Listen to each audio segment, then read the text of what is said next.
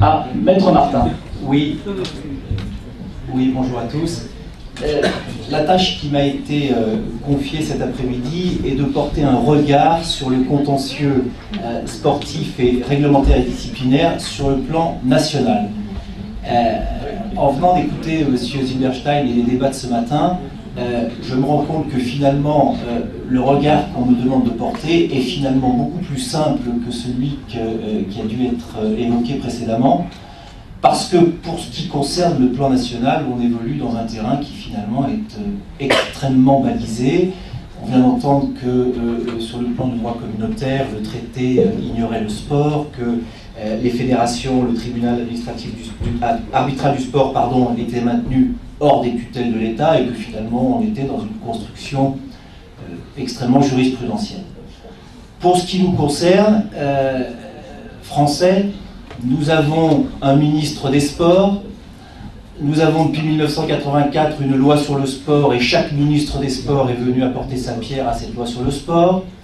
Nous avons aujourd'hui un code du sport.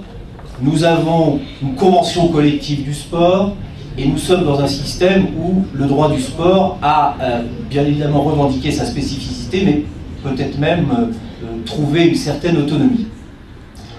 Je pense que j'étais mal choisi pour intervenir aujourd'hui parce que moi je fais partie de ceux qui pensent que le droit du sport est une hérésie, que c'est un concept marketing destiné à vendre soit des formations, soit des compétences d'avocat, parce que c'est une matière,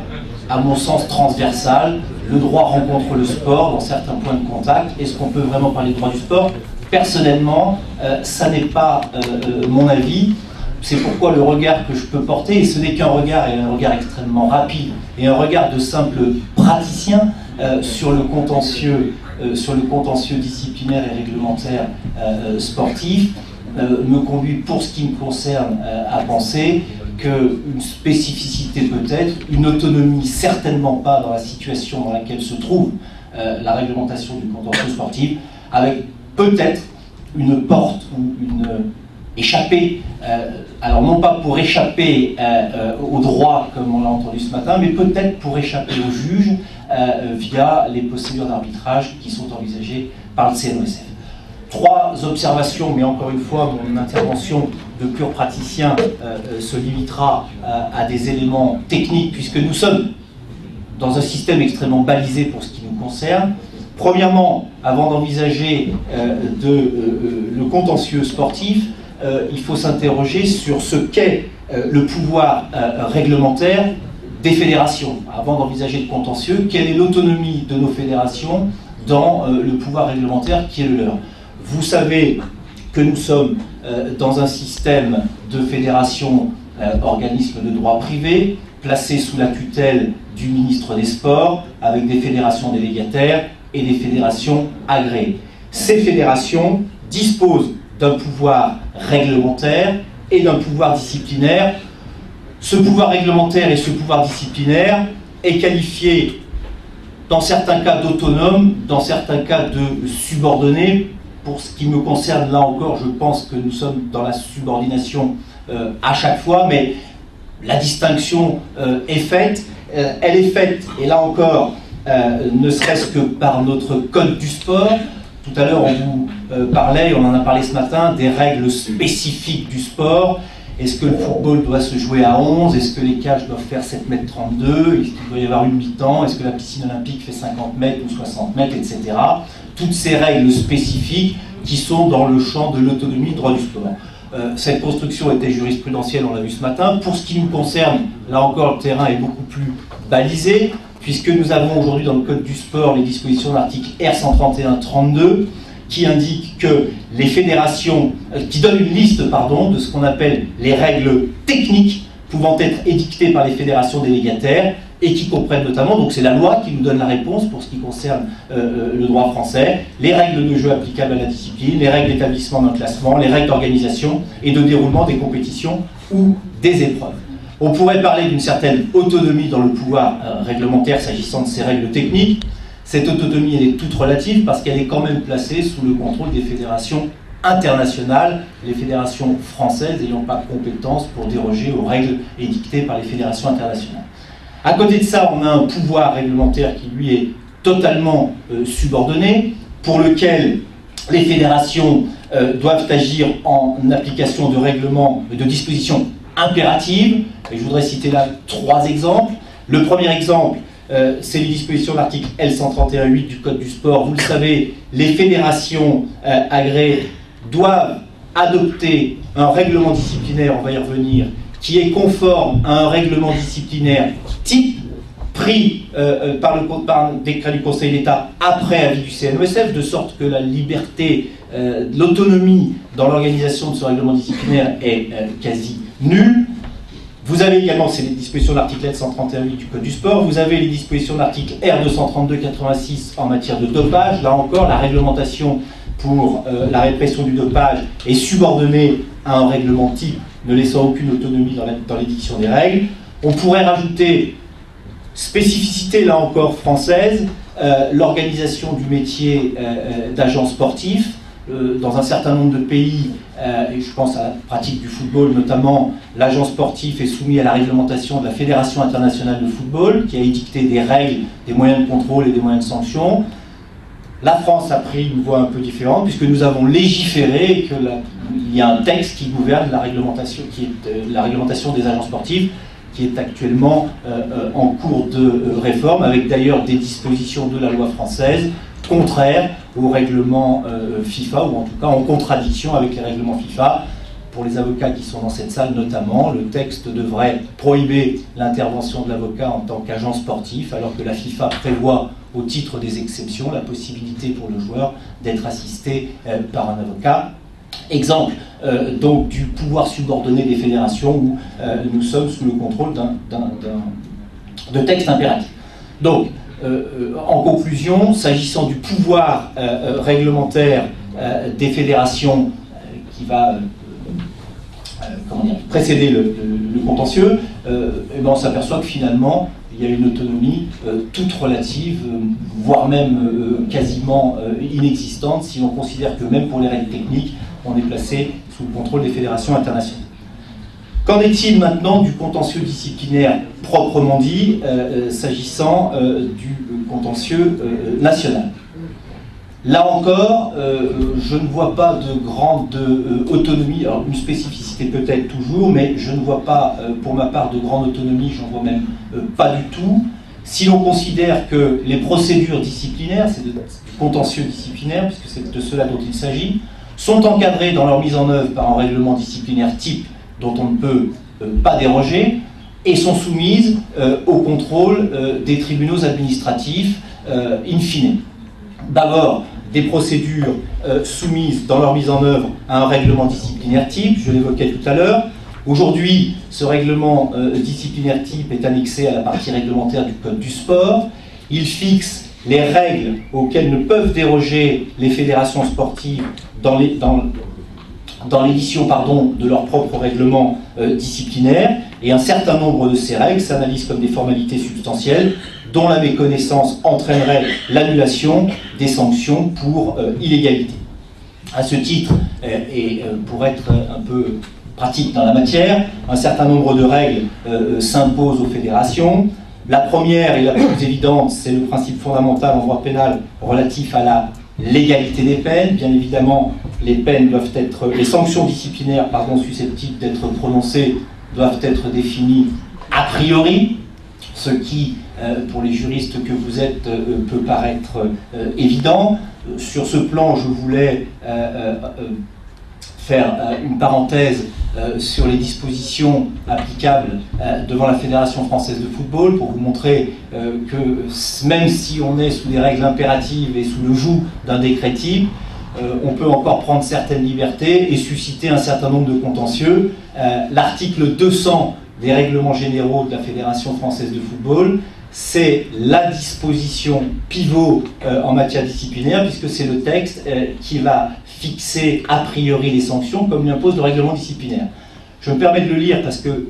les juristes que vous êtes ne peuvent pas manquer de sursauter à la lecture de ce texte, qui sert pourtant de fondement à 90% ou pratiquement 100% des décisions rendues. Le texte dit les principales sanctions que peuvent prendre les organismes à l'occasion de tout litige, pour toute infraction de quelque nature qu'elle soit,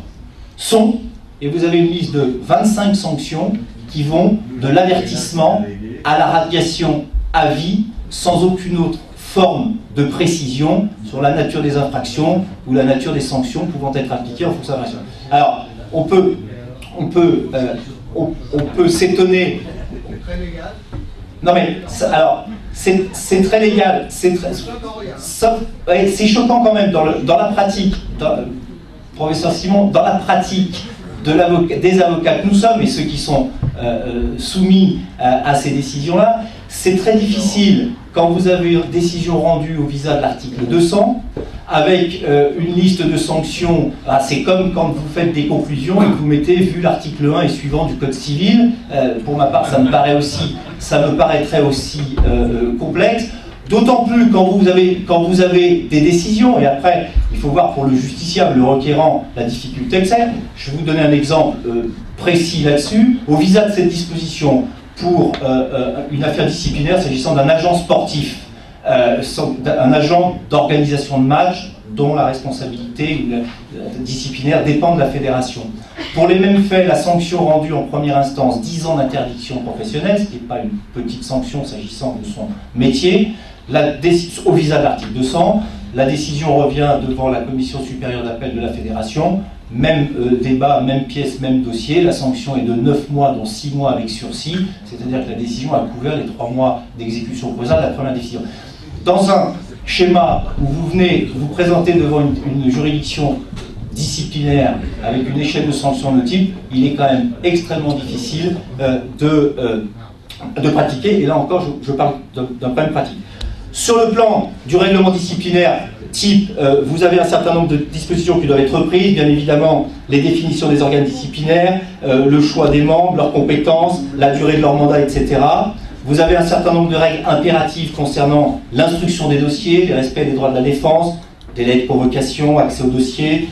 possibilité d'être assisté et ou représenté euh, par un avocat, et là encore, J'invite euh, euh, les avocats ou futurs confrères euh, à ne pas céder de terrain sur cette partie-là de leur mandat parce que je pense que d'expérience, la présence de l'avocat dans les organes disciplinaires des ligues professionnelles ou des fédérations, que ce soit les districts, les ligues ou ailleurs, est dans un bon nombre de cas la garantie au moins que sur le plan de la procédure, la décision à intervenir soit insusceptible de grief. Vous avez dans le règlement disciplinaire l'obligation de déterminer le régime de la sanction, sa motivation, la forme et les délais de notification des sanctions, les délais pour statuer. Vous devez également publier votre règlement. Bref, vous avez dans euh, l'exercice du pouvoir disciplinaire par les fédérations une autonomie toute, euh, relative puisque on voit que euh, leur intervention est encadrée, les sanctions disciplinaires pouvant être déléguées aux ligues et aux districts pour les fédérations et aux ligues professionnelles pour les fédérations pour les sports professionnels, l'appel étant, sauf euh, exception, réservé à la compétence euh, fédérale. Voilà euh, les éléments concernant le règlement disciplinaire et la mise en, la mise en œuvre de la procédure disciplinaire dans le contentieux sportif français. Encore une fois, et pour revenir sur le thème de notre sujet, donc une procédure disciplinaire extrêmement encadré dans sa mise en œuvre et qui a finalement une autonomie toute relative. Cette autonomie est d'autant plus relative que, in fine, les décisions disciplinaires rendues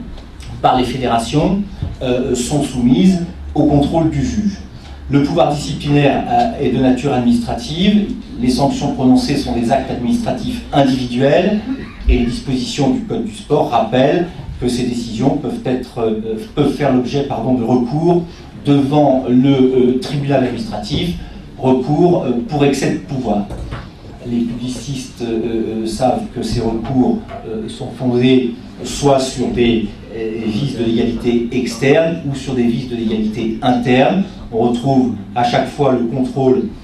du juge sur ces décisions. S'agissant de la légalité externe, la jurisprudence et l'expérience font apparaître comme principaux recours l'incompétence de la formation disciplinaire, le vice de forme ou de procédure substantielle ou l'illégalité des dispositions euh, d'un règlement disciplinaire. S'agissant de la légalité interne, les, les cas de recours euh, sont principalement le détournement de pouvoir, la sanction pour un autre but que celui visé dans la décision, la contestation de la matérialité des faits, la qualification juridique des faits, l'erreur de droit ou la violation de la règle de droit, et dernier élément qui est à mon sens le plus intéressant parce que c'est lui qui peut-être consacre le plus le contrôle juridictionnel sur les décisions des organes disciplinaires, la possibilité de déclarer illégale une sanction dont la disproportion apparaîtrait entre la faute et la sanction euh, prononcée, ce qui permet au juge un contrôle euh, de fond euh, du dossier, puisque le juge administratif considérerait comme illégal, considère comme illégal une sanction disciplinaire qu'il estime disproportionnée eu égard à la faute commise par le licencié. C'est ce qu'on appelle l'erreur manifeste d'appréciation, qui est vraiment la porte d'entrée devant les tribunaux administratifs pour euh, un réexamen complet euh, de euh, la décision disciplinaire et donc pour un vrai contrôle juridictionnel. Je rappelle simplement que ces recours ne sont pas suspensifs, que l'urgence commande de saisir concomitamment à ce recours pour excès de pouvoir le juge des référés d'une demande de suspension des effets de la décision attaquée, à supposer que soit démontré d'une part l'urgence, ce qui est euh, en principe euh, assez euh, aisé, mais par contre la démonstration d'un moyen propre à créer en l'état de l'instruction un doute sérieux quant à la légalité de la décision. Voilà pour le contrôle qui peut être fait sur les, décisions prises par les, organes disciplinaires des fédérations. à la suite de cette procédure, si les tribunaux administratifs ont retenu l'illégalité de la décision et annulé la sanction, euh, s'ouvre pour les requérants, clubs, licenciés, euh, une euh, possibilité d'un recours en indemnisation, responsabilité, pour obtenir réparation de son dommage. Et là, va faire un mot simplement sur le, le fait qu'on touche ici, on touche ici peut-être le côté le plus sensible de la spécificité ou de la nécessaire spécificité euh, du contentieux sportif, puisque c'est de cela dont il s'agit, euh, par rapport à ce contrôle juridictionnel, qui est le problème euh, numéro un de l'urgence.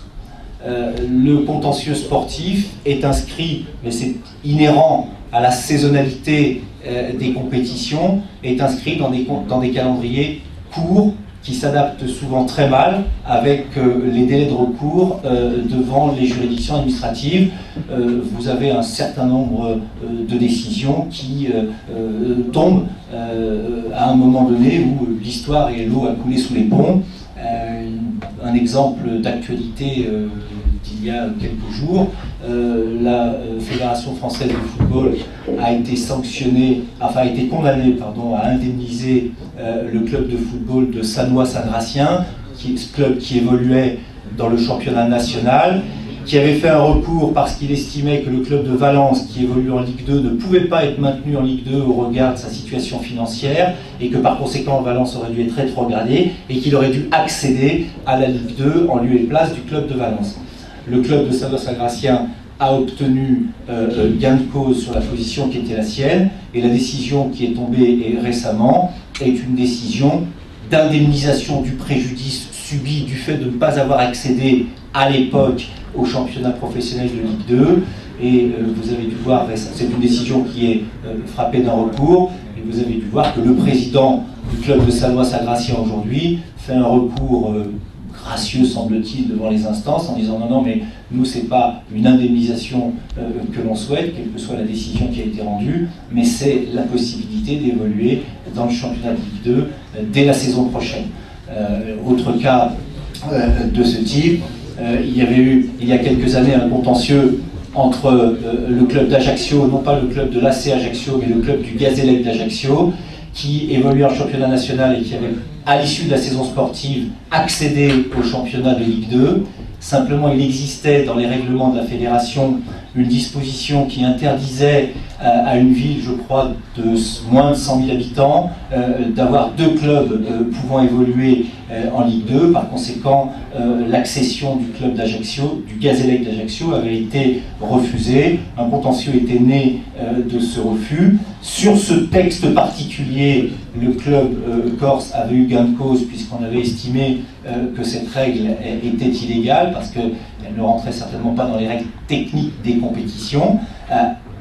pour l'histoire, le club n'était pas monté pour une autre raison, parce qu'il ne, respectait pas les critères sportifs, mais sur le plan de ce seul texte-là, la décision du tribunal administratif est intervenue euh, bien des années après, euh, le recours n'étant qu'un recours euh, indemnitaire. Donc, si il y a un contrôle, donc une procédure disciplinaire dont la mise en œuvre est particulièrement encadrée par ce règlement disciplinaire type, un contrôle juridictionnel euh, euh, permanent euh, sur les décisions, mais avec cette difficulté liée à la rapidité des décisions à intervenir, sous réserve de cette, de cette difficulté, on peut considérer, en tout cas pour ce qui me concerne, je pense que pour répondre au titre de l'intervention de, cet après-midi, que nous ne sommes ni devant des juridictions d'exception et qu'on n'a pas à se poser la question d'un recours au droit commun. On est dans le droit commun euh, euh, pur et dur, euh, à une exception près, et c'est par là que je voudrais en terminer, à une exception près, c'est que la procédure disciplinaire en France a organisé, avant le recours au juge pour contester les décisions disciplinaires, a organisé une procédure de conciliation obligatoire dont euh, la mise en œuvre est confiée au CNOSF, le Comité national olympique sportif français. Ce Comité national olympique a une mission générale et globale de conciliation, mais il dispose également, c'est les dispositions de l'article R141.5 du Code du sport, d'une mission de conciliation obligatoire, le texte indiquant la saisine du comité aux fins de conciliation constitue un préalable obligatoire à tout recours contentieux lorsque le conflit résulte d'une décision susceptible ou non de recours interne prise par une fédération dans l'exercice des prérogatives de puissance publique ou en application de ses statuts. ce recours préalable à la conciliation euh, pour euh, faire vite et euh, pas dépasser le temps qui m'est imparti doit porter sur une décision faisant grief, faisant individuellement. elle est portée devant un conciliateur nommé par euh, la Chambre des conciliateurs du CNOSF, et la décision de la proposition de conciliation qui est euh, rendue dans le délai de un mois de la saisine, ce qui permet quand même d'enfermer euh, le règlement de ce litige dans des délais courts, ce qui est la, première nécessité en matière de contentieux sportif. La décision qui intervient dans le délai de un mois est supposée acceptée par les parties faute pour l'une des parties d'avoir euh, euh, exprimé son refus euh, dans ce délai. C'est une procédure qui, il faut le reconnaître, rencontre dans le contentieux disciplinaire français un certain succès si l'on en juge euh, par les statistiques, alors les dernières statistiques publiées, enfin les statistiques euh, visibles sur le site internet du CNOSF, que vous pourrez euh, aller consulter, sont assez éloquentes sur l'efficacité de ce mécanisme de conciliation obligatoire. Si l'on considère le CNOSF fonctionne depuis 1992, les statistiques arrêtées au, 30, enfin, au 31 décembre 2006 font apparaître que sur 2578 demandes de conciliation euh, dont a été saisi le CNESF. 2045 ont été mises en œuvre, les autres étant déclarées irrecevables ou euh, hors délai. Sur les 2045, 448 ont fait l'objet d'un accord immédiat des parties dès l'audience de conciliation. 1596 se sont conclus par des propositions de euh, conciliation. Sur ces 1596, 997 ont été acceptés et sur les 599 litiges restants, seuls 190 ont, donné lieu à un recours devant le tribunal administratif. Ce qui laisserait apparaître entre les 2578 demandes de conciliation et les 190 euh, contentieux soumis euh, au tribunal administratif un taux de 8% euh, des recours aux juges administratifs pour des contentieux sportifs dans le cadre de conciliation obligatoire, c'est-à-dire préalable obligatoire avant, avant le contentieux. Et pour la seule année 2006, le taux est de 5%, puisque seuls 14 euh, conflits ont été soumis à la juridiction pour 266 demandes de conciliation immédiate. Ces chiffres, euh, et même si dans la pratique, et, les, avocats qui sont là connaissent euh, le fonctionnement de la conciliation au CNSF, ces chiffres montrent quand même que ce rôle de filtre du CNOSF euh, euh, a une certaine efficacité et on est là dans la spécificité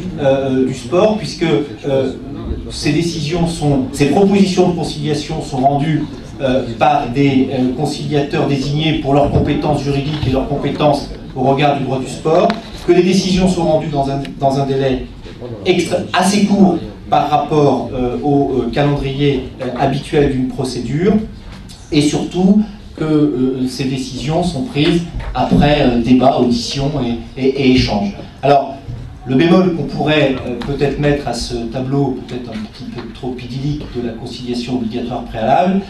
c'est que certaines fédérations, et c'est l'exemple que je vis plus particulièrement avec la Fédération française de football notamment, certaines fédérations ont tendance à négliger euh, ce recours euh, obligatoire et à ne pas se présenter d'ailleurs aux conciliations, que ce soit les instances de la fédération ou des ligues euh, régionales, parce que, à tort à mon avis, elles ont le sentiment que c'est une espèce d'antichambre du tribunal administratif et que la décision ou la proposition de conciliation vaut jurisprudence, ce qui n'est pas le cas, et le CNSF se bat pour considérer qu'il n'a pas de jurisprudence propre. Cela étant, et j'en ai terminé, euh, à mon sens, le, succès de cette conciliation préalable, spécificité du règlement des contentieux sportifs euh, euh, chez nous, a donné l'idée à l'émergence d'un véritable arbitrage juridictionnel,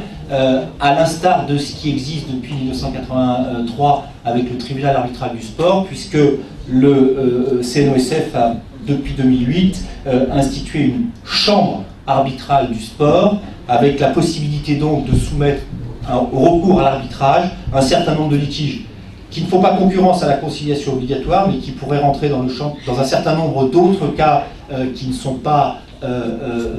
inclus dans le, dans le champ de la conciliation obligatoire. Je pense par exemple aux litiges entre clubs de football relativement à une indemnité de transfert, au litige entre une fédération et un organisme privé pour un certain type de contrat qui aurait été signé, au litige entre les agents et les euh, joueurs ou les clubs au titre des contrats de mandat,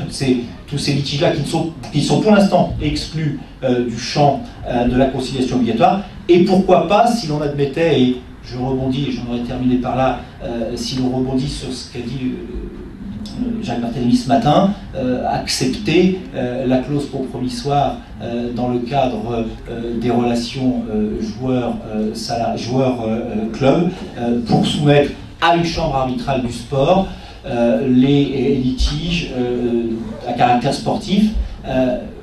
ça peut être une piste, non pas pour échapper à la règle de droit, puisque la règle de droit s'impose, mais peut-être pour trouver une, euh, un dérivé au, règlement juridictionnel, au, règlement par les juridictions administratives des contentieux sportifs, étant précisé que ça n'aura de sens que si euh, la Chambre arbitrale du sport a la capacité de démontrer son indépendance, sa compétence et sa rapidité dans la gestion des litiges qui nous seront soumis.